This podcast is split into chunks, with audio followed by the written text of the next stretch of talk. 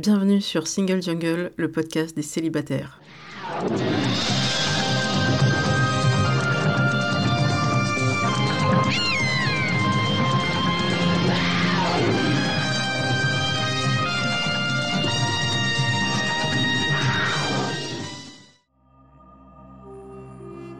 Je suis Louisa Amara et j'ai créé Single Jungle, un podcast dédié aux célibataires.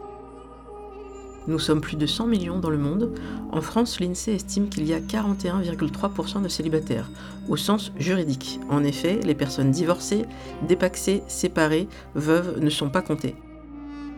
Nous sommes donc très nombreux et surtout nombreuses. Pourtant, on nous répète que la norme, c'est le couple. Eh bien, ça n'est plus vrai. Dans ce podcast, je reçois des autrices, des auteurs, des expertes du sujet, mais aussi et surtout des célibataires qui nous racontent leur parcours. Ce podcast, c'est le vôtre. Bienvenue Bonjour et bienvenue dans Single Jungle. Aujourd'hui, c'est un épisode un peu spécial car il se fait à distance. Je suis avec Christo. Bonjour Christo. Salut Louisa. Alors Christo, on se croise sur Instagram depuis euh, quelques temps déjà. On s'est envoyé quelques petits messages parce que tu as un profil euh, bien particulier et avant qu'on aborde tout ça, on va se situer. Je commence. Donc, euh, je suis Louisa Amara, j'ai 41 ans, je suis une femme cis hétéro, racisée, d'origine algérienne, kabyle par mon père, ma mère est d'Alger, donc 100% couscous. Je suis grosse, je suis nullipare et voilà, c'est déjà pas mal. Est-ce que toi, tu peux te situer aussi? Mmh Moi, je suis Christo. Je donne pas mon nom de famille généralement, mais c'est comme ça que je suis, heu, présenté sur les réseaux sociaux. Je suis une personne queer et non binaire. Pour les personnes qui savent pas forcément, une personne queer, c'est, pour moi une une étiquette parapluie pour représenter, que ce soit ma sexualité et mon genre et non binaire parce que pour moi, c'est important de préciser, de situer surtout dans la société dans laquelle on vit aujourd'hui. J'ai 28 ans, je vis à Berlin. Je viens du sud, d'un petit village, heu, en Ariège, heu, dans le sud de Toulouse et heu, ça va sûrement s'entendre, dans le dans l'épisode.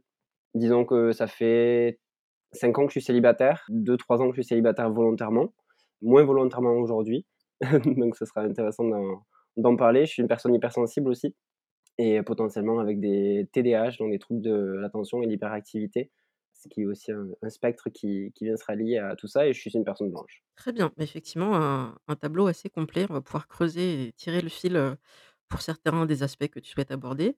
Peut-être on va commencer, par qui tu es, sur, les réseaux sociaux pour qu'on parle aussi de toute ta créativité. C'est aussi ça qui m'intéressait chez toi parce que, bah, tu as un parcours et tu parles beaucoup de ce parcours qui peut, je l'espère, aider des jeunes et des moins jeunes qui s'interrogent beaucoup sur, leur identité, sur, les batailles parfois qu'on a en nous-mêmes.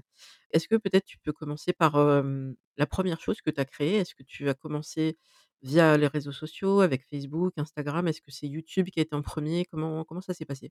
Alors je pense que ça a commencé surtout avec Facebook parce qu'en fait, j'avais l'habitude de changer assez régulièrement, une fois par mois, mes photos de profil Mmh et mes covers sous lesquels j'écrivais. J'écrivais des petits textes et un jour, heu, quand j'étais encore en études, heu, sur Vichy, j'ai commencé à écrire sur le harcèlement, heu, scolaire et en fait, heu, d'un point à un autre, j'ai commencé à écrire, à un peu, heu, beh, parler à mes émotions et un peu parler de ce qui m'était arrivé sans forcément aller dans le détail et ça m'a fait beaucoup de bien et j'ai reçu des messages après de personnes qui me connaissaient qui me disaient: «Ah, heu, j'avais jamais vu les choses sous cet angle-là, je pensais pas que tu étais concerné».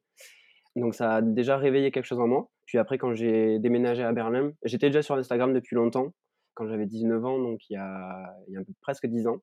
Heu, quand j'étais à New York, je partageais beaucoup, beaucoup, mes, heu, mes photos. C'était une manière pour moi de partager un peu à mes amis et ma famille ce que je faisais là-bas et j'étais en stage, là-bas, en stage Erasmus.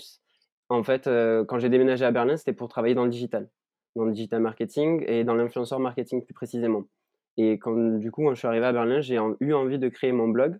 J'avais déjà eu des blogs sur Skyrock il y a très longtemps. Je les compte pas forcément dans le lot, même si je pense que ça a quand même un peu une influence. Disons que c'est pas forcément la la même, hem, méthodologie qui était employée Mmh et du coup, quand j'étais à Berlin, à la base, c'était surtout de parler de mode. Le travail me prenait énormément de prenait énormément de place dans ma vie, comme je pense, heu, beaucoup de beaucoup de gens. J'ai pas réussi et puis au final, je me suis rendu compte que même si la mode, c'était quelque chose qui m'est intrinsèquement lié, c'est viscéral, c'est plus ça le mot. C'est pas forcément de ça dont j'avais besoin de parler et au fur et à mesure, j'ai commencé un peu à me dévoiler et à parler de de certaines choses et je pense que c'est surtout en 2018, quand j'ai commencé à parler de certains sujets en particulier, que j'ai commencé à vraiment prendre un une une ligne éditoriale, sur les sur les réseaux Mmh mh. et à parler de de moi, de mes émotions, de comment je ressentais, de de qui j'étais. Parce qu'en fait, je me suis rendu compte que de parler de qui j'étais et de comment je ressentais les choses, c'était peut-être ça qui allait aider les gens. Et justement, heu, la chaîne YouTube que tu as lancée, c'était en 2018, je crois? La chaîne YouTube, c'était, heu, 2018, début 2019 même, je crois. Mmh mh. J'ai pas vraiment continué parce que j'ai pas eu le temps et parce que, bon, les aléas de la vie ont fait que ça avance, ça recule, même si ça recule jamais vraiment. C'est quelque chose sur lequel j'ai envie de revenir, sur lequel je bosse en ce moment parce que j'ai plus d'emploi. J'ai quitté mon dernier travail en en septembre. C'est un an que j'ai envie de reprendre parce que la vidéo, heu, paysage, elle est quand même assez importante pour moi et j'ai envie de la faire en lien aussi avec ce que je fais sur Instagram et du coup, heu, parler avec mes émotions, parler un peu de mon ressenti des choses, parler de mon expérience personnelle, que ce soit le harcèlement scolaire, que ce soit, heu, le harcèlement de rue aussi ou, heu, les questions de genre et d'ident et d'identité. Du coup, magie d'internet, ta chaîne, elle a été créée parce que YouTube n'oublie rien. On peut le voir dans l'onglet à propos. Tu l'as peut-être lancée un peu plus tard la 1re vidéo, mais en tout cas, heu, elle a été créée en avril 2018, la chaîne et heu, je pense que la toute 1re vidéo, heu, c'était «L'être à l'ado que j'ai été». Oui, c'est ça. Qui est une vidéo qui est très touchante, que je vous recommande vraiment, qui est en lien avec, heu, le livre de Jack Parker, qui est un recueil de témoignages d'artistes, heu, de personnes, heu, plus ou moins célèbres, mais en tout cas qui ont toutes en point commun, ces personnes, d'avoir subi le harcèlement scolaire et donc ça va être, Marion Séclin, heu, Dedo, enfin il y en a plein et on voit à quel point c'est un fléau, que ça a touché de nombreuses générations. Ben, ils expliquent par qu'est-ce qu'ils ont vécu vraiment de façon très, très crue, hein. Donc attention à ceux que ça peut, trigger, hein, ça peut peut-être, réveiller quelques souvenirs, mais c'est très beau surtout parce qu'on voit comment ils ont survécu à tout ça et qu'est-ce qu'ils sont devenus, leur parcours, cette force qu'ils ont développée en eux pour, survivre et puis ensuite, ça a construit une partie d'eux, cette, résilience et voilà, maintenant ils essayent de partager, maintenant qu'ils sont adultes, les quelques conseils, qu'ils auraient donnés à l'ado qu'ils ont ont été et donc aux ados qu'il y a encore aujourd'hui, de par le monde, hein, mais le harcèlement scolaire, c'est vraiment quelque chose de très important et toi, tu as voulu aussi, bah, parler à l'ado que tu as été c'est très, très émouvant, c'est très beau et bah, je te laisse en parler, qu'est-ce qui fait que tu as voulu vraiment que ce soit ça, la 1re vidéo qui qui sorte sur ta chaîne? L'élément déclencheur, c'était le livre. Clairement de lire le livre, heu, que j'ai dû lire, heu, petit à petit parce que pour le coup, c'était, beh, c c'est un trigger quand on est concerné. C'est fait comme un recueil, donc du coup, c'est quand même assez, heu, agréable à lire et de me retrouver dans certains des témoignages et de voir qu'en fait, tous avaient un point commun et en même temps, chacun et chacune avait réussi à à s'en sortir ou à en faire justement quelque chose de beau. J'ai un peu, hem, j'ai pas le mot en français, reflect, Mmh mh. donc regarder, regarder un peu en arrière, sur moi et me dire: «Ah mais en fait, d'en parler sur les réseaux sociaux, ça avait un effet thérapeutique» et du coup, j'ai commencé à écrire cette lettre. L'année 2018, il faut savoir qu'elle a été, rythmée par ma démission, dans une marque, de cosmétiques, à Berlin, qui était mon gros boulot, mon bébé et c'était très dur émotionnellement de le quitter, mais sauf que j'en avais besoin. En 2019, j'ai compris un peu plus tard que j'étais en fait en dépression et j'avais un voyage qui arrivait sur la fin de l'année, donc c'est une lettre que j'ai écrit vraiment petit à petit et que j'ai terminé en fait d'écrire quand je suis arrivé en voyage en Colombie en en décembre 2018 et c'est après ça, du coup, que j'ai sorti la la vidéo. Je savais que je voulais me lancer sur YouTube. Je savais que je voulais en faire une vidéo aussi parce que j'avais envie de tester un autre, heu, type de con de contenu Mmh mh. et l'é l'écrire déjà, du coup, c'était, heu, déjà très, très, très thérapeutique. Je pense que la décision que ce soit ça le 1er sujet, c'est parce que, heu, bah, c'était le gros sujet sur mes réseaux sociaux et c'était, heu, le sujet sur lesquels j'avais aussi le plus d'interactions avec les gens qui me suivaient et surtout les gens autour de moi et heu, notamment 2-3 personnes qui étaient revenues vers moi en me disant, «J'avais jamais vu les choses comme ça» et même des amis à moi très proches qui m'avaient dit, «Pourquoi on n'en a jamais parlé? Pourquoi ça sort maintenant?» et en fait, fin, il y a pas de il y a pas de réponse, heu, vraiment à ça, hein. C'est ça sort maintenant parce que ça avait besoin de sortir maintenant et parce que pendant beaucoup d'années, j'ai j'ai réprimé mes émotions et j'avais aussi occulté, en fait, cette partie-là. C'est quelque chose qui est normalisé surtout, heu, alors je vais pas dire surtout en campagne, j'ai pas forcément de chiffres pour appuyer ça, mais en tout cas, autour de moi, je vois que les personnes qui sont pas en ville, heu, on est un peu aliénisés si on est un peu différent et qu'on sort de la norme Mmh mh. et moi, c'est ce qui c'est ce qui m'arrivait, heu, clairement. C'était de surtout de d'enclencher une, une discussion et de pouvoir, partager. Bah, il y a, cette chaîne YouTube, il y a ton blog aussi où tu écris, assez régulièrement, même si là, de ce que j'ai compris, tu le mets en pause pour le pour le moment. Donc là aussi, on sent qu'il y a vraiment des choses que tu as besoin de d'exprimer, de sortir, de partager, à la fois pour toi, effectivement, comme tu disais, de manière un peu thérapeutique, mais aussi, moi, je sens ce lien avec, les personnes qui peuvent se retrouver là-dedans, qui est une espèce de voix qui, je dirais pas forcément qui les représente, bah, s'ils tombent dessus, qu'ils se disent: «Bah, OK, il y a d'autres personnes comme moi qui luttent un peu, qui sont en discussion, qui sont toujours en recherche de compréhension de soi-même» et je pense que ça ça peut apporter beaucoup de bah, d'avoir cette, cette parole. Alors après, chacun choisit son format, son contenu. Il y en a qui préfèrent la vidéo, il y en a qui vont préférer, l'écrit effectivement et alors on va arriver sur ton Instagram. Sur l'Instagram, l'intérêt aussi, c'est qu'on peut faire des photos, on peut mettre du texte, on peut mettre ce qu'on veut. La mode, comme tu disais, c'est très important pour toi et la représentation du corps, parce que ça passe aussi par là, l'acceptation donc est-ce que tu peux peut-être expliquer, sans tout résumer ta vie, mais par quelle phase tu es passé d'acceptation du corps et est-ce que finalement les photos ça aide à s'accepter? Heu, oui, carrément, ça aide. Je pense que j'avais pas forcément confiance en moi avant. Enfin, je pense, non, j'en suis sûr, en fait. J'avais une estime de moi qui était là, heu, sous-présente, on va dire, mais la confiance en moi était pas du tout présente.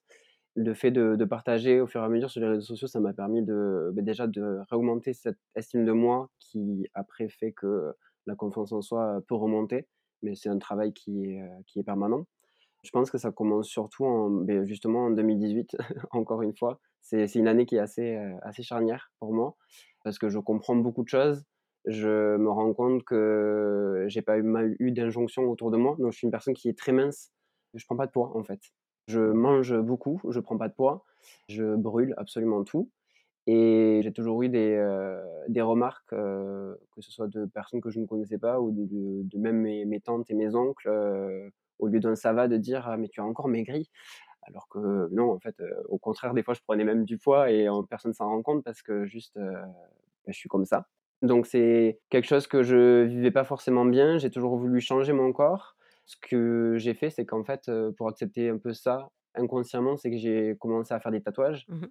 assez tôt, à 18 ans et à partir du moment où je suis arrivé à Berlin, j'ai commencé à en faire beaucoup plus sur des parties de mon corps que je pensais pas forcément toucher et ça, c'est quelque chose qui a été, assez thérapeutique aussi parce que moi, ça m'a permis aussi de montrer mon corps d'une une autre façon et surtout de me voir, en fait, dans le miroir d'une autre façon et d'écrire aussi mon histoire sur mon corps. Donc il y a quelque chose de de beau, en fait, là-dedans et que je continue à faire parce qu'en fait, je pense que le tatouage fait partie de moi aussi maintenant, que c'est un art que que j'aime beaucoup. Tu en as combien des tatouages? Aujourd'hui, j'ai arrêté de compter. La dernière fois que j'ai compté, j'en avais 25. Ah oui, J'en ai fait deux trois je crois depuis, donc ouais. D'accord, donc c'est un un travail en cours quoi, permanent? Oui, oui, oui. Surtout que là, on est en hiver, donc heu, je pense qu'il y en a au moins 5 qui vont arriver vu que j'ai pas eu forcément l'occasion d'en faire pendant le covid. C'est c'est pas des gros tatouages, c'est pas des tatouages qui prennent beaucoup de place, mais ils sont là sur surtout pour raconter, heu, une histoire et décrire qu'est-ce qui se passait à à l'instant T où je les ai faits Mmh mh. et des fois, ils changent même de signification d'ailleurs. C'est ça qui est assez, heu, marrant à observer. Et la réappropriation de mon corps, elle est elle est passée par ça, elle est passée par le fait de d'en parler et puis aussi quand j'étais en voyage, de montrer mon corps. Parce qu'en fait, je me rendais compte que je montrais pas mon corps, heu, sur les réseaux. Ah! Je voyais, heu, pas mal de de corps, heu, à l'époque, je dirais pas forcément si différents que ça. Aujourd'hui, oui, mais à l'époque, la représentation était pas la même. De faire cet exercice-là, déjà, c'était difficile. C'est être hyper vulnérable et surtout, heu, il fallait que j'accompagne les photos d'un texte aussi parce qu'il fallait que j'explique un petit peu le enfin, c'est comme ça que je fonctionne, Mmh mh. le pourquoi du comment je commence à montrer mon corps et à partir de là, j'ai commencé, au fur et à mesure, à le montrer, à me montrer et à me sentir aussi plus à l'aise, heu, petit à petit. Quand je suis reparti à Berlin parce que j'ai fait une pause d'un an, j'ai été contacté par 2 photographes, heu, sur Grindr, donc une application de rencontre Mmh mh. que j'avais supprimé à l'époque, pour des raisons personnelles de toxicité, parce que ça me faisait pas du bien et en fait, heu, maintenant je l'ai pour, heu, du network aussi parce que du coup, heu, des gens m'ont contacté, j'ai fait des photos et beh, il se trouve que le mannequinat est quelque chose qui m'intéresse maintenant beaucoup parce que ça permet de créer un espace safe entre, bah, toi et la personne qui te prend en photo. Ça te permet de, toi, rentrer dans des jeux de rôle aussi. Ça permet de voir ton corps de différentes manières en fonction du mood qui va être créé et je crois que petit à petit, j'atteins quand même un un point de confiance que je pensais même pas atteindre. Justement grâce à ces photos et grâce au fait d'avoir partagé tout ça. Ça reste jamais comme c'est. Cette année, j'ai eu beaucoup de choses qui m'ont fait perdre confiance en moi, mais mon estime de moi, elle est là et elle est assez béton maintenant aujourd'hui pour que je puisse me dire: «OK, c'est pas grave». Juste, j'arrive à mesurer, à me dire: «J'en suis là» et j'ai envie d'aller vers là. On va juste prendre les choses petit à petit et heu, je sais qu'est-ce que je peux faire en tout cas pour, heu, pour faire avancer les choses. Bien et alors, sur ton Instagram, ce qu'on peut remarquer peut-être, une grande liberté dans, les tenues que tu souhaites porter et notamment ce jeu et qui est très assumé, de jouer avec les codes. Effectivement, porter du vernis, ça semble, bah, en 2021 et même avant, en 2018, porter du vernis, tout le monde peut porter du vernis, mais c'est quand même pas si évident que ça dans certains milieux à la limite, on va peut-être l'accepter dans le milieu artistique où ça fait très longtemps que les musiciens, le il y en a plein, heu, ça peut être Seal, Lenny Kravitz, heu, Freddie Mercury, il y en a plein qui portaient du vernis et ça posait aucun problème. Mais c'est vrai que dans la vie de tous les jours, on n'en croise pas forcément, heu, bah, un boulanger qui porterait du vernis, je trouverais ça super, mais on n'en croise pas tout le temps, donc ça peut interroger. Il y a le vernis, mais il y a aussi, pourquoi pas, porter des bijoux considérés comme féminins alors, bah, moi je vois pas en quoi un collier de perles c'est spécialement féminin. Heu, il suffit de revenir dans l'histoire, hein, dans l'histoire de même des tableaux qu'on peut voir au musée du Louvre ou ailleurs, heu, les perles en fait, tout le monde pouvait en porter. Moi j'adore aussi les les foulards, moi je vois Grèce de Monaco, hein, tout de suite, heu, ou des carrés Hermès, enfin vraiment le côté très, très chic, ou Audrey donc j'ai plutôt là en tête des images, de femmes, mais pourquoi pas aussi. Il y a Anthony Vincent, que j'ai invité, récemment, qui lui, porte un durag. Donc effectivement, en fait, c'est une espèce de tissu qu'on peut porter, sur, sur la tête et pour donner, un style, une couleur, une flamboyance et c'est tout à fait OK et donc toi, tu vas utiliser tous ces codes-là. Est-ce que tu as des retours? Est-ce que tu as des questions? Est-ce que, les gens disent: «Mais c'est super»? Qu'est-ce que tu voulais explorer toi avec tout ça? Je pense qu'en premier lieu, je voulais explorer mon genre, ce qui est, pas forcément un conseil que je vais donner aujourd'hui du coup parce que j ça a pas forcément de rapport. Mais en tout cas, c'est, quand quand je me suis rendu compte que j'étais, une personne queer et que j'en parlais pas et que je juste, je conscientisais les choses, j'ai commencé à porter du vernis et après, dans tous les cas, porter des vêtements qui sont considérés comme féminins, c'est déjà quelque chose qui était hyper présent. Je crois que ça fait, au moins cinq six cinq six ans que j'ai pas acheté de de vêtements, côté homme dans des magasins et puis je vais en fripe beaucoup et en fripe, du coup, c'est pas genré. Je me sens plus, plus aussi à l'aise dans ces magasins-là. Donc en premier lieu, ça a été surtout de d'explorer mon mon identité, en fait, Mmh mh. personnelle, hein et de creuser et surtout de pousser les limites. C'était surtout ça, de sortir de ma zone de confort, voilà et de, voir mon corps d'une autre manière dans le miroir d'abord, parce qu'au début, c'est comme ça que ça s'est passé. C'était surtout, essayer, de porter ça. La première fois que j'ai mis, un t-shirt en mode, heu, robe, je l'ai fait chez moi. Clairement, je l'ai pas je suis pas sorti, j'ai pas manqué d'honnêteté, mais par contre, le jour où je suis sorti de de chez moi avec, j'étais hyper fier. Petites sandales, allez, je suis sorti et en fait, heu, rien ne changeait, en fait. À part juste le fait d'être plus fier de soi parce qu'on a poussé ses limites et qu'on fait quelque chose qui nous correspond, rien ne change. Donc en fait, c'est que du positif.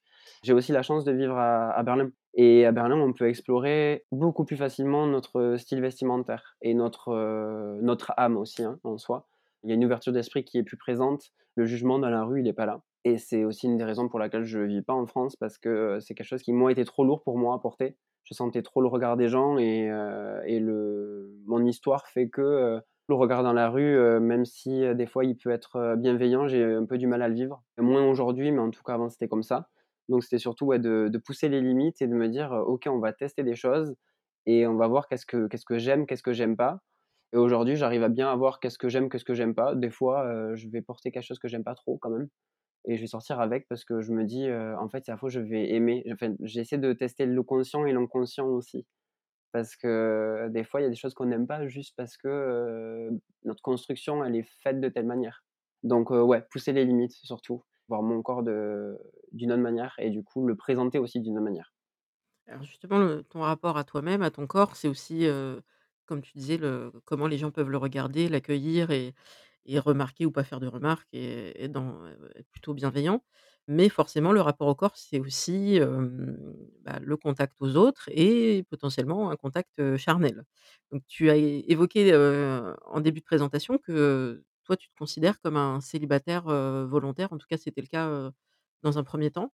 Est-ce que tu peux expliquer cette, démarche? Mmh On revient encore en 2018, au moment où je quitte, mon boulot, donc on est, on est en février 2018. Je raconte l'histoire rapidement pour, situer.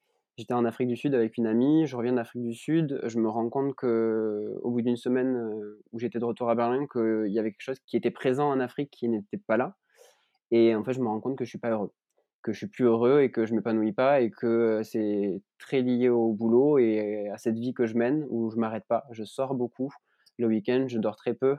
J'adore sortir, hein, on va pas se méprendre, mais sauf qu'en fait, il y a un moment donné où du coup, ça prenait trop de place et que le fait de travailler 50 à 60 heures par semaine, plus sortir, plus, heu, dater des gens et quand je rentrais de soirée, j'allais, par exemple, coucher avec des personnes.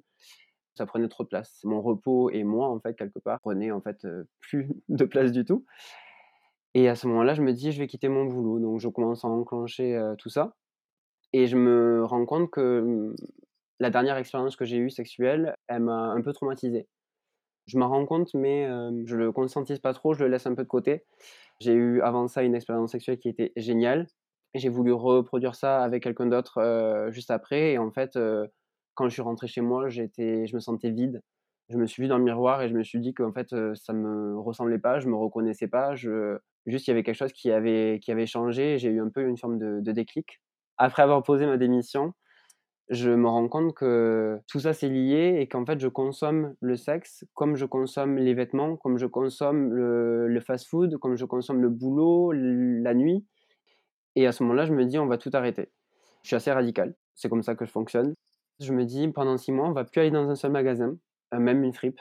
Pendant 6 mois, je vais plus dater. Je quitte toutes les applications de rencontres et je me dis: «Je vais même pas même si je vais en club et que je rencontre quelqu'un, je vais pas j'ai pas envie d'embrasser les gens, j'ai pas envie d'avoir de contact avec les gens, j'ai juste envie de prendre du temps pour moi et de me recentrer».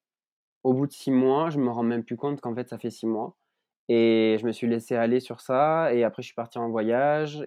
En fait, heu, aucune occasion s'est vraiment présentée et j'ai pas créé l'occasion non plus. Il y a juste 2 fois où, heu, j'ai un peu mis un stop à tout ça, où il y a eu des occasions qui sont présentées et en fait je me suis dit: «Non, j'ai pas envie de ça maintenant». J'ai un peu situé les choses, je me suis dit: «Est-ce que j'ai vraiment envie? Non, OK, bon, beh, du coup on va pas faire». C'était vraiment l'idée de se de se recentrer sur moi et en fait, de là est venu, heu, beaucoup d'espace mental et pas mal de place pour la thérapie, pas mal de place pour, heu, moi conscientiser tout ce qui s'était passé, heu, dans mon passé et qui faisait la personne que j'étais et qui m'a fait aussi réaliser, heu, mon identité de genre et ma ma sexualité aussi parce que je m'étais enfermé dans un rôle, d'homosexuel qui ne me correspondait pas en fait. Je m'étais enfermé dans quelque chose, auquel les gens s'attendaient. D'accord, donc l'image effectivement, qui n'était pas la tienne et alors aujourd'hui, tu disais que c'était un célibat peut-être un peu moins volontaire, dans le sens où, là, t si des occasions se présentaient, là, tu pourrais y réfléchir, sérieusement? Oui, oui, je me suis remis, à dater, en fin d'année dernière, progressivement, parce que j'étais revenu à Berlin, parce que j'avais envie que je sentais que c'était là, que j'avais envie de, beh, de contact avec les gens, que, j'avais envie de sexe, que j'avais envie d'a d'affection aussi, très important. Ça a été vraiment très progressif parce que j'avance, je recule. C'est un peu, ah j'avance, j'ai peur, hop, je supprime les applications. Heu, aujourd'hui, j'ai arrêté de supprimer les applications, j'ai recommencé à avoir des gens. J'ai, même eu une relation cet été avec, quelqu'un qui s'est pas forcément bien fini, mais je pense que c'est, la vie me me challenge. Elle me met des personnes, que j'ai d du moins des types de personnalités que j'ai déjà eu dans le passé Mmh mh. et elle me teste, voir si je vais reproduire les mêmes choses ou pas et en fait, j'ai réussi à avoir les red flags assez tôt, à 2 reprises d'ailleurs, à arrêter quand il fallait arrêter et mmh, surtout à me comporter bien avec la personne et me comporter bien avec moi-même, en premier lieu aussi, à me respecter et là, aujourd'hui, je vais pas dire que je suis dans la recherche, mais je suis plus, heu, dans une période où, heu, j'ai envie de sexe. J'ai envie de de charnel, en fait, avec les les gens. J'ai envie de découvrir les gens, découvrir leur corps, j'ai envie de découvrir différents types de corps aussi. J'ai envie de découvrir différents types de genres aussi, ce qui n'était pas forcément là avant. Je suis principalement attiré par des par des hommes cis, souvent hétérosexuels, Mmh mh. bien évidemment parce que la construction fait que, mais je vois que quand même depuis que j'ai commencé ce travail-là en 2018, il y a quand même beaucoup de choses qui ont changé et je m'en rends même plus compte, en fait. Puis après coup, je me dis: «Ah mais ça, ce serait jamais arrivé avant». Donc je m'ouvre à beaucoup plus de choses et surtout, c'est d'avoir aussi, une communication avec les gens et en fait de de savoir qu'est-ce qu'on attend l'un et l'autre ou l'une et l'autre et partir de cette base-là et après commencer quelque chose si on a envie de commencer quelque chose. Ouais, ça fait du bien. Donc là, ouvert à, Une relation, quelle qu'elle soit, en fait, comment ça peut se présenter? Ça peut se présenter comme quelque chose de léger, heu, peut-être dans un 1er temps, pourquoi pas? Et puis après tu vois si, une affinité se crée et que ça peut aller un peu plus loin ou pas. Enfin, là, tu vas être un petit peu ouvert à tout? Oui, carrément. Les différentes personnes que j'ai pu voir, avaient envie de différentes de différentes choses. Et moi, j'ai pas une envie précise. Ce que je sais, en tout cas, c'est que j'ai pas envie de m'enfermer dans une relation monogame, là, tout de suite. Mais d'ailleurs, c'est marrant parce que j'utilise le mot «enfermer», donc ça, je pense que ça en dit long. Les mots ont un sens. Voilà. C'est pas ce dont j'ai envie. Je suis ou ouvert au polyamour, même si je pense que sur le long terme, c'est pas forcément quelque chose qui va me correspondre. Mais je suis ouvert, en fait, juste à à tester et voir ce qui va me correspondre et ce qui va pas me correspondre. Parce que tant que je le vis pas et tant que je le fais pas, je peux pas savoir. Et j'ai pas envie de parler de quelque chose tant que je l'ai pas forcément vécu, aussi. Actuellement, c'est plus, les relations que je vais, vers lesquelles je vais aller, c'est plus des relations où je vais avoir d'abord un 1er contact avec une personne, où je vais sentir que je suis safe. Pourquoi pas, coucher avec cette personne? Ça me pose pas de problème de coucher dès le 1er soir. Ou de se dire même avant, hein: «On va sûrement coucher ensemble, mais créons cet espace safe». Mmh mh. C'est plus vers ça où je vais et après, de voir si on se revoit après et de créer quelque chose autour. Mais en tout cas, plus trop envie de rentrer de soirée et d'aller coucher avec quelqu'un, parce que cette personne-là, je sais pertinemment que je vais pas forcément la revoir. C'est généralement comme ça que ça se passe et aussi ça réveille des mini traumas en en moi. Et sur, la thérapie, comment ça a commencé, en fait, tout ça? C'est quand je travaillais, on m'a fait comprendre que j'étais en burn-out, sauf que je voulais pas l'entendre et je me suis rendu compte que je voulais pas l'entendre et je me suis dit: «Ah, tu n'écoutes pas» et je pense que c'est quelque chose qui est très lié à mon éducation et pour ça, je pense que je ressemble beaucoup à mon papa et je me suis dit: «Ouais, il y a des choses que j'ai pas forcément envie de reproduire». J'ai commencé à ouais, à rechercher un petit peu une une thérapeute. Je crois que j'ai eu le 1er rendez-vous, heu, fin 2017 ou début 2018, hein, pour le coup, donc on y est encore. Donc c'est aussi quelque chose qui qui est lié et qui est sûrement un facteur j'ai fait, heu, 3 thérapies. J'ai commencé une 1re du coup à Berlin, que j'ai arrêtée. Ma thérapeute m'a dit, «Tu reviendras sûrement» et après j'ai déménagé en France parce que, beh, heu, pendant le voyage, j'ai décidé de rentrer. Je savais pas trop pourquoi, heu, j'avais pris cette décision-là, mais en fait, heu, bah, après il se trouve que je réalise que je suis en dépression, depuis un petit moment déjà d'ailleurs et que ça a toujours été là et que j'ai des phases. En France, j'ai co recommencé une autre thérapie qui était aussi provisoire parce que je savais que j'allais pas rester et que Berlin, c'est la maison et depuis que je suis rentré à Berlin l'été dernier, je je vois une psychothérapeute. Je la vois beaucoup moins maintenant, enfin en ce moment, parce que je me sens bien en ce moment dans ma vie et que, j'ai juste envie de ralentir un petit peu et il y a l'aspect financier aussi qui fait que, beh, du coup, j'ai pas d'emploi donc là, c'est un peu plus, compliqué. Mais en soi, c'est pas grave parce que, heu, la voir 1 fois par mois, ça me suffit en ce moment et à côté de ça, il y a aussi d'autres méthodes qui m'ont beaucoup aidé, notamment l'hypnothérapie, avec une méthode qui s'appelle le détachement des traumas, que j'ai fait à Berlin aussi et j'ai fait 3 séances. En fait, c'est, des séances de 2 heures et demie à 3 heures et demie à 3 heures, donc c'est assez lourd. Mmh mh. J'ai fait la 1re séance l'année dernière en novembre. Quand j'y suis allé, après elle m'a dit, en fait, elle te pose des questions par rapport aux années. Elle te dit: «En en telle année, il s'est passé quoi?» alors que tu n'as rien dit, hein, sur, sur tout ça, avant. C'est assez impressionnant. Elle me donne une date et elle me dit: «En telle année, il s'est passé quoi?» et je réfléchis, je me dis: «Ah, beh, je me suis séparé de mon ex». Elle me dit: «Cette, relation, elle t'a traumatisé. C'est très lourd». Elle me dit: «Ça fait 5 ans et tu le portes encore en toi» et je m'en étais pas forcément rendu compte. Disons que j'étais passé à autre chose, mais le trauma était encore là et il était encore dans mon corps, il était encore dans mon esprit et j'avais jamais verbalisé que cette relation était traumatique, non plus. Mmh mh. J'avais conscientisé certaines choses et j'avais verbalisé pas mal de choses aussi, mais que la relation en soi était traumatique, pas du tout.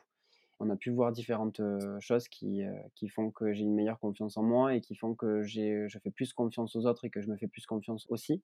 Tout ça, c'était aussi, pour, améliorer les relations autour de moi.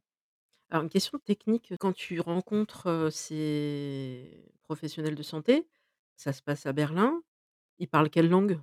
Français. Parce que tu sais à quel point les mots sont très importants dans le travail thérapeutique et heu, je dis pas qu'on peut on peut pas le faire dans une autre langue que sa langue maternelle, mais c'est un autre aspect du travail, pour le médecin et puis pour le patient au aussi donc c'est bien d'avoir trouvé des personnes qui parlaient français parce que je pense que le travail aurait été, différent. Je pourrais retrouver des sources là-dessus, mais on fait parfois des lapsus pendant la séance, on on tire les fils et on passe sur autre chose et mmh, a priori, sauf si on est parfaitement bilingue sur plusieurs langues, hein, bah, avec la langue maternelle, on on va réussir à sortir des trucs qui me semblent peut-être un peu plus compliqués à sortir, dans une autre langue, que la sienne. Tu as trouvé des médecins français, c'est super, à Berlin. C'est super Berlin, en fait. Tu nous fais une belle carte une belle carte de visite pour y aller, en fait.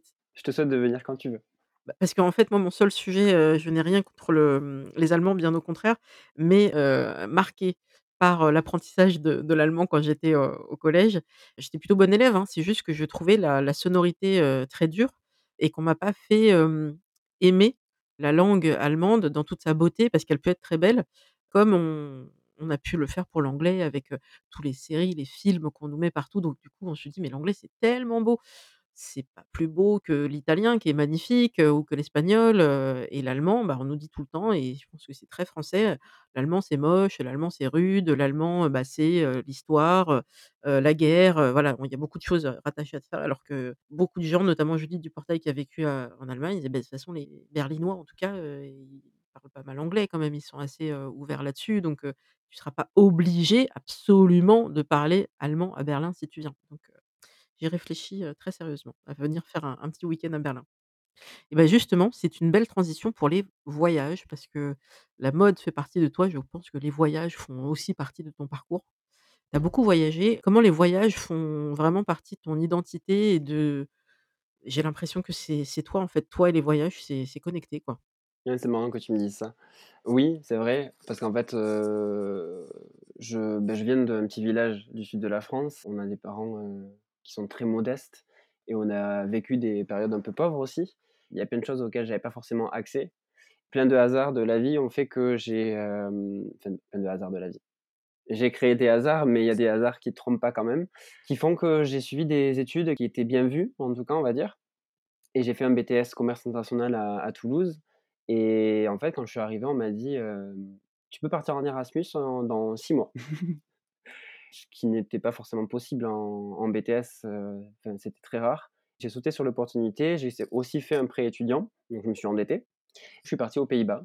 Je pense que c'est aux Pays-Bas que tout a commencé parce que, bah, je me suis retrouvé tout seul, en fait, heu, dans un endroit où je ne connaissais personne à part, heu, ma camarade de classe et même si j'étais, assez à l'aise et bon en anglais, ça fait quand même bizarre, honnêtement. Surtout c'est pas le même, climat, c'est pas la même culture. Donc ça a été déjà une première re porte qui s'est ouverte pour moi et après ça, j'ai fait un stage à New York. Ce qui s'est passé à New York, c'est qu'il y a un matin, au bout d'1 mois de stage, je crois, j'ai passé 2 mois et demi là-bas.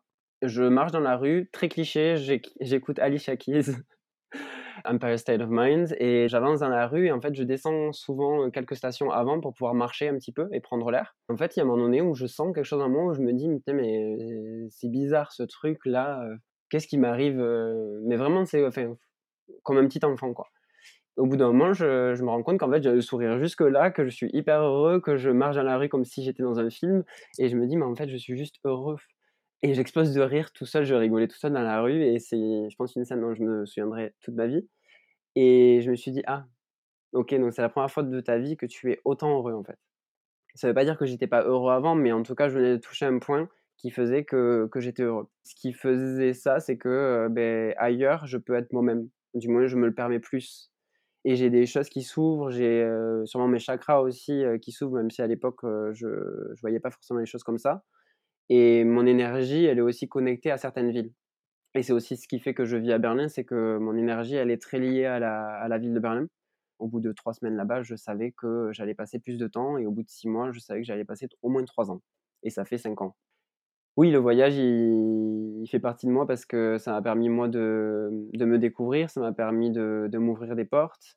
En termes de carrière aussi, ça m'a permis de de faire plein de choses que je pouvais pas forcément faire ici. Je vais pas rentrer sur les choses qui me déplaisent en France, c'est pas le le sujet, mais sur le sur les études, on regarde souvent sur le CV les écoles. Mmh mh. À l'époque, j'étais un peu anti école de commerce. Aujourd'hui, je suis pas forcément anti école de commerce, c'est juste un système qui ne me correspond pas et qui, je pense, ne correspond pas à beaucoup de personnes et je voulais pas, m'endetter un peu plus et encore moins demander à mes parents de payer pour mes études parce qu'ils n'en avaient pas les moyens.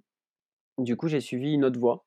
J'ai fait mon chemin en me concentrant sur mes stages et je me suis rendu compte à l'étranger qu'en fait, il y avait beaucoup plus de possibilités aussi, qu'on allait pas forcément regarder nos écoles et le nom parce qu'en fait, ce qui les intéresse, c'est la personnalité, notre ambition et et aussi ce qu'on va pouvoir apporter à l'entreprise, en fait. Ça, c'était très important pour moi. Je suis assez carriériste, de moins en moins, mais bon, c'est, aussi la partie, créa et le côté artiste qui remonte, qui fait ça. Ça m'a permis de m'ouvrir beaucoup plus et puis surtout, de rencontrer les gens, en fait. Rencontrer des gens et découvrir des nouvelles cultures, c'était génial et c'est quelque chose que j'ai envie de de continuer à faire et que j'ai continué à faire, d'autres manières. Quelque chose que j'ai arrêté de faire aussi pendant plus ou moins 2 ans, avant le covid, parce que j'avais mes engagements écologiques qui étaient là et que j'ai décidé de plus prendre l'avion. Au final, le covid est arrivé quand même assez peu de temps après, Mmh mh. mais du coup, là, je suis reparti en en septembre parce que j'ai eu une, phase dépressive suivie d'un burn-out. En fait, la seule solution pour moi pour aller bien, en tout cas à ce moment-là, c'était de de partir voyager parce que j'avais pas vu la mer depuis longtemps et que j'avais besoin de soleil, donc je suis parti pendant 2 mois et là, je me redis que bon, voilà, j'ai mes engagements écologiques, oui, mais j'ai plus forcément besoin d'être aussi radical sur mes choix Mmh mh. parce que mes engagements, ils sont là et en fait, pourquoi moi, personne qui a pas forcément eu accès à tout ça pendant longtemps, je me priverais autant alors que d'autres personnes qui ont accès et ont eu accès à tout ça vont partir tous les week-ends voyager à droite et à gauche. Je peux faire les choses dans la mesure et c'est ce que j'ai décidé de faire et pas forcément prendre l'avion 10 fois dans l'année, mais du moins de faire des des choix qui sont faits avec âme et conscience. Très bien. Toi, tu te vois, heu, vivre à Berlin, j'ai l'impression que c'est un peu ton ton socle et puis, heu, bah, heu, pourquoi pas, heu, aller à la découverte d'autres pays, d'autres cultures, heu, ponctuellement quand l'occasion se présentera ou quand tu auras un un vrai projet. Est-ce que, par exemple, il y a il y a des des pays qui te font rêver où tu t'es où tu as une petite liste, heu, parce que tu veux vraiment aller visiter telle ou telle, heu, ville ou pays? Je pense que je vivrai au moins un an à New York Ouais. dans ma vie et un an à Londres parce que c'est des endroits où je me sens bien et assez connecté. C'est plus sur le long terme et pour les voyages, il y a la Birmanie qui me parle beaucoup depuis, depuis certain temps parce que c'est des paysans. Il y a le Japon pour la mode et pou pour la pour la culture et l'Asie de manière générale par rapport aux tissus, par rapport à au savoir-faire qu'il y a là-bas et par rapport à la culture. Là, si je dois te parler d'un endroit où je pense aller, dans pas très longtemps, je pense que soit je repars au Costa Rica parce que j'ai j'ai envie un peu de boucler une boucle, soit je vais découvrir un peu le le Mexique. Et au niveau des rencontres que tu peux faire, heu, soit quand tu es en voyage, soit quand tu tu vis, heu, dans la ville, heu, durablement, comment tu rencontres les gens? Pas forcément par les applis, est-ce que ça se fait par d'autres manières? Plus, heu, au contact, heu, réel, heu, dans les auberges de jeunesse où je vais dormir, Ouais. sur la plage, ça peut arriver aussi. Je dis sur la plage parce que c'est ce qui arrive souvent, enfin, parce que je suis souvent dans sur des endroits où il y a des où il y a des plages. J'utilise très peu les applications de rencontres quand je quand je voyage, en fait. D'accord.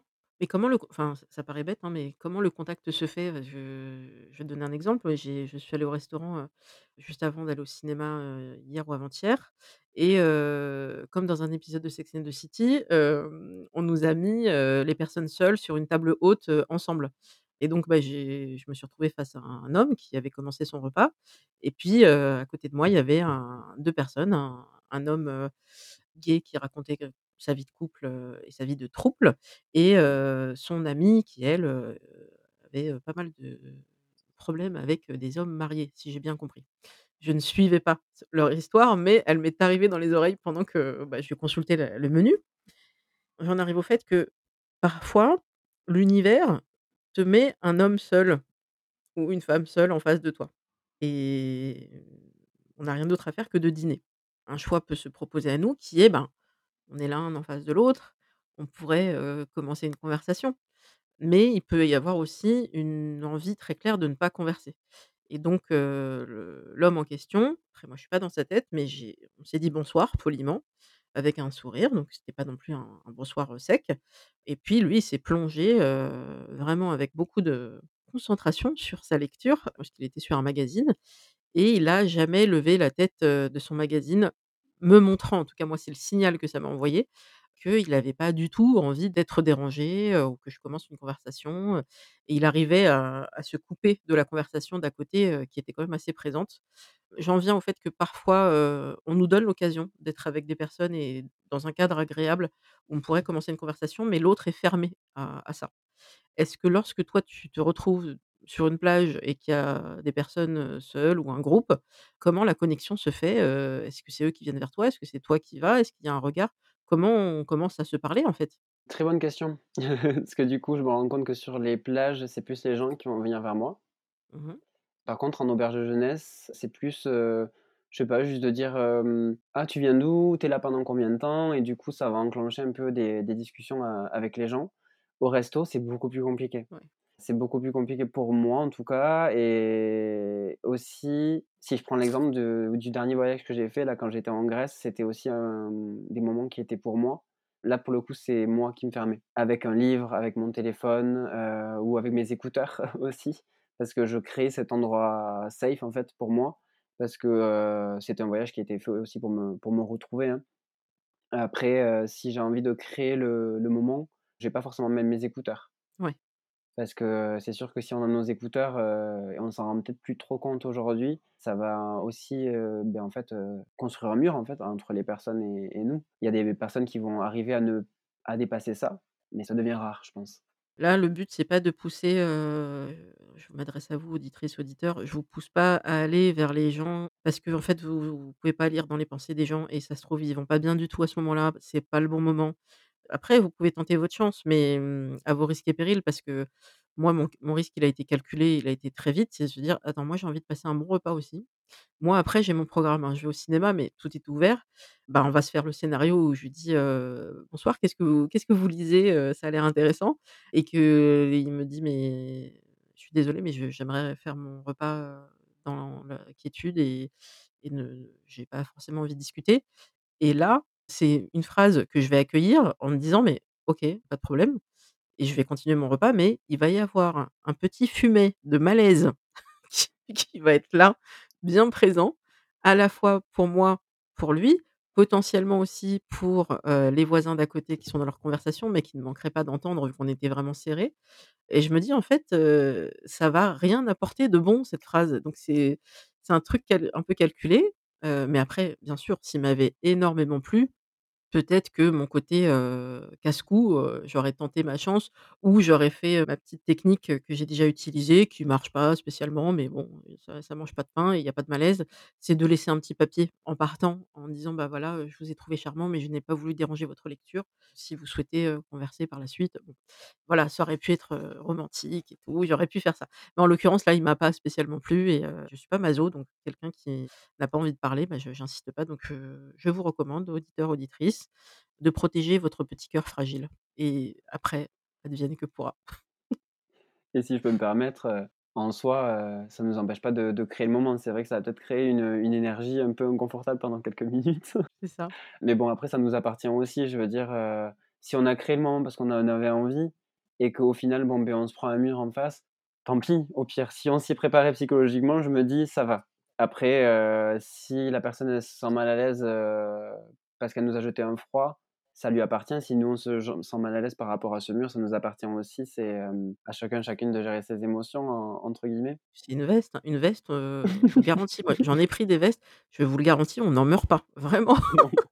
On se relève et je trouve qu'on apprend, heu, à chaque veste. On se dit: «Ah tiens, là, heu, ça a été moins violent que la précédente mmh, fois, je l'ai mieux je l'ai mieux géré et je suis contente d'avoir essayé ou content» et après si vous êtes un grand ou une grande timide et vraiment, heu, c'est au-delà de vos forces de faire le premier pas, heu, que vous avez tenté toutes vos œillades et qu'il y a rien qui marche, hem, bah, c'est pas grave. Mais il y a pas une petite partie en vous qui se dit: «Mais ah mais je saurais jamais si on aurait pu, en mmh. fait». Ah bah, c'est à vous de voir. Toi, est-ce que tu fais le premier pas justement, heu, au-delà des rencontres, comme ça sur la plage, mais quelqu'un qui pourrait te plaire dans un endroit où tu es, comment tu lui fais comprendre ou est-ce que tu vas au charbon? C'est quelque chose qui est assez nouveau quand même, on va pas se mentir. J'avais cette technique du papier aussi, heu, qui s'est pas du tout, avérée concluante à 3 reprises. Petit à petit, j'ai commencé à me dire: «Bon, va vers les gens». La première fois que j'ai fait ça, je crois que j'étais très alcoolisé. Je recommande pas. Parce que bon, on est un peu maladroit et puis, bon, mais des fois ça se voit aussi. Cet été, j'étais au à un lac à Berlin et je chillais tranquillement et puis, il y avait un mec à côté qui me plaisait et je me suis dit: «Bon, mais vas-y, tente-le, quoi». Enfin, de toute façon, j'ai rien à perdre. Je voyais qu'il me regardait, je le regardais, mais en fait, il y avait rien qui se créait. Je suis plutôt du genre à attendre que la personne vienne vers moi, alors que sur les réseaux sociaux, je vais pas du tout hésiter, enfin, je vais enclencher la discussion parce qu'en fait, si l'un des 2 ne le fait pas, enfin, au bout d'un moment, ça me ça m'énerve, ça commence à m'ennuyer. Je l'ai fait et en fait, il m'a dit: «Ah, bah, oui», je voyais qu'il était un peu gêné, mais il m'a donné son son numéro. Au final, on avait prévu de se voir et après moi je suis parti en voyage, donc ça s'est jamais fait. Mais d'ailleurs, du coup, ça me met une petite note à moi-même à recontacter cette personne. C'est vrai que les réseaux sociaux peuvent, heu, aider aussi, heu, pour autant, attention aussi aux réseaux sociaux. Il y a de très belles rencontres qu'on peut faire, mais il y a aussi, enfin, vous ne savez pas qui est derrière l'écran. Il y a des gens qui mettent pas, leurs vraies photos, qui utilisent les photos d'autres personnes. Il y a du catfishing, heu, je vous renverrai vers l'épisode, de «C'est compliqué» sur le sujet de Lucile Béland sur Slate. Voilà, il y a des experts et expertes en arnaque, donc faites très attention, protégez-vous de ce côté-là. Il faut vraiment qu'il y ait un rapport de confiance qui s'installe avec la personne, avec, du temps et voilà, la personne, si elle vous demande tout de suite des choses, tout de suite des photos, tout de suite, des preuves, tout de suite, des rencontres, on fait un petit peu attention. Il y a de tout sur internet et il y a pas de casier judiciaire demandé ou quoi que ce soit ou de au-delà du casier judiciaire, de d'antécédents de comment cette personne se comporte avec les autres. Parce que si on avait ça ça serait génial. Développeurs, développeuses, inventez-nous ça. Comment la personne s'est comportée dans les 3 conversations précédentes? Vous, vous le savez parce que vous avez l'historique et en fait, non, elle parle pas bien. Ah, warning, heu, attention, la personne parle mal avec tout le monde. C'est peut-être, heu, l'avenir pour pour demain et si c'est pas un endroit safe pour vous, les réseaux sociaux, bah, rien ne vous oblige à y aller, heu, protégez-vous, c'est important. Je voulais qu'on parle peut-être aussi des œuvres qui t'ont aidé ou que tu souhaites, soutenir, parce qu'elles te elles te plaisent particulièrement, ça peut être un peu tout, ça peut être, des podcasts, des séries, des films, des livres, des œuvres picturales, un peu de tout. Sur les podcasts, je pourrais citer Le cœur sur la table et Les couilles sur la table, qui sont mes mes 2 podcasts, quand même préférés. Ouais. Enfin, c'est ceux qui m'ont le plus, je crois, fait vibrer et chambouler à la fois.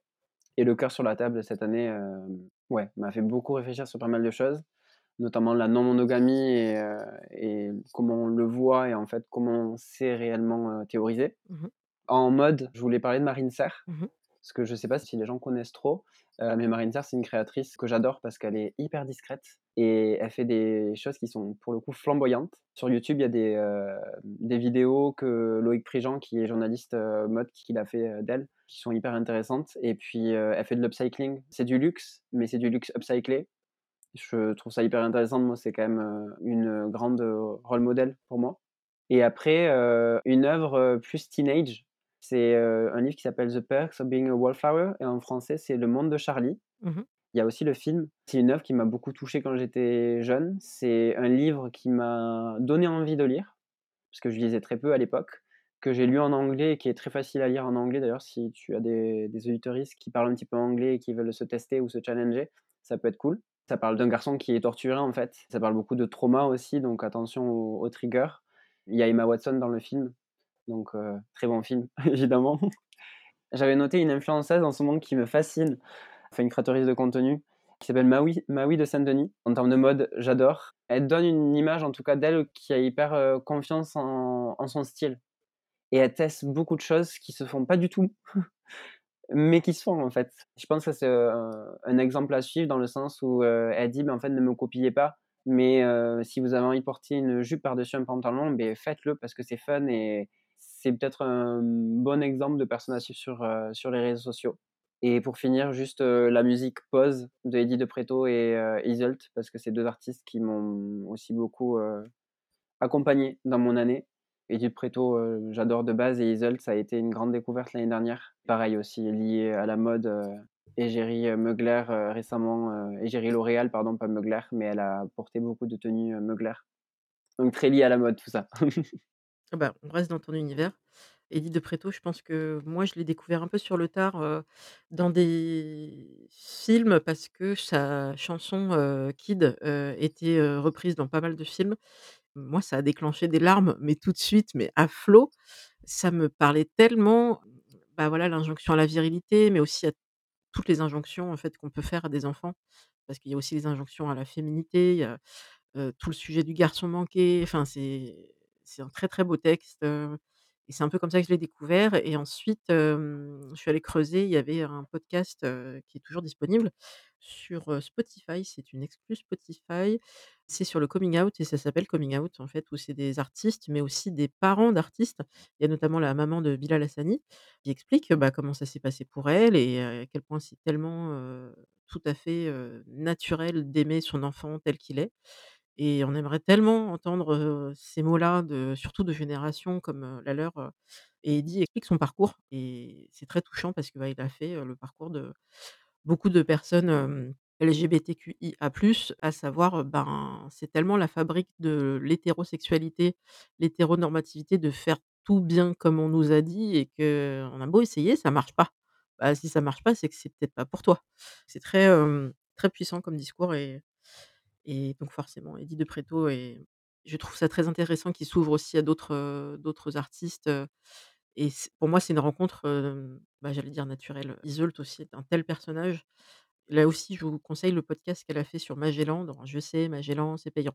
Les 7 premiers jours sont gratuits. Je ne suis pas sponsorisée par Magellan, mais n'hésitez pas Magellan si vous souhaitez me sponsoriser.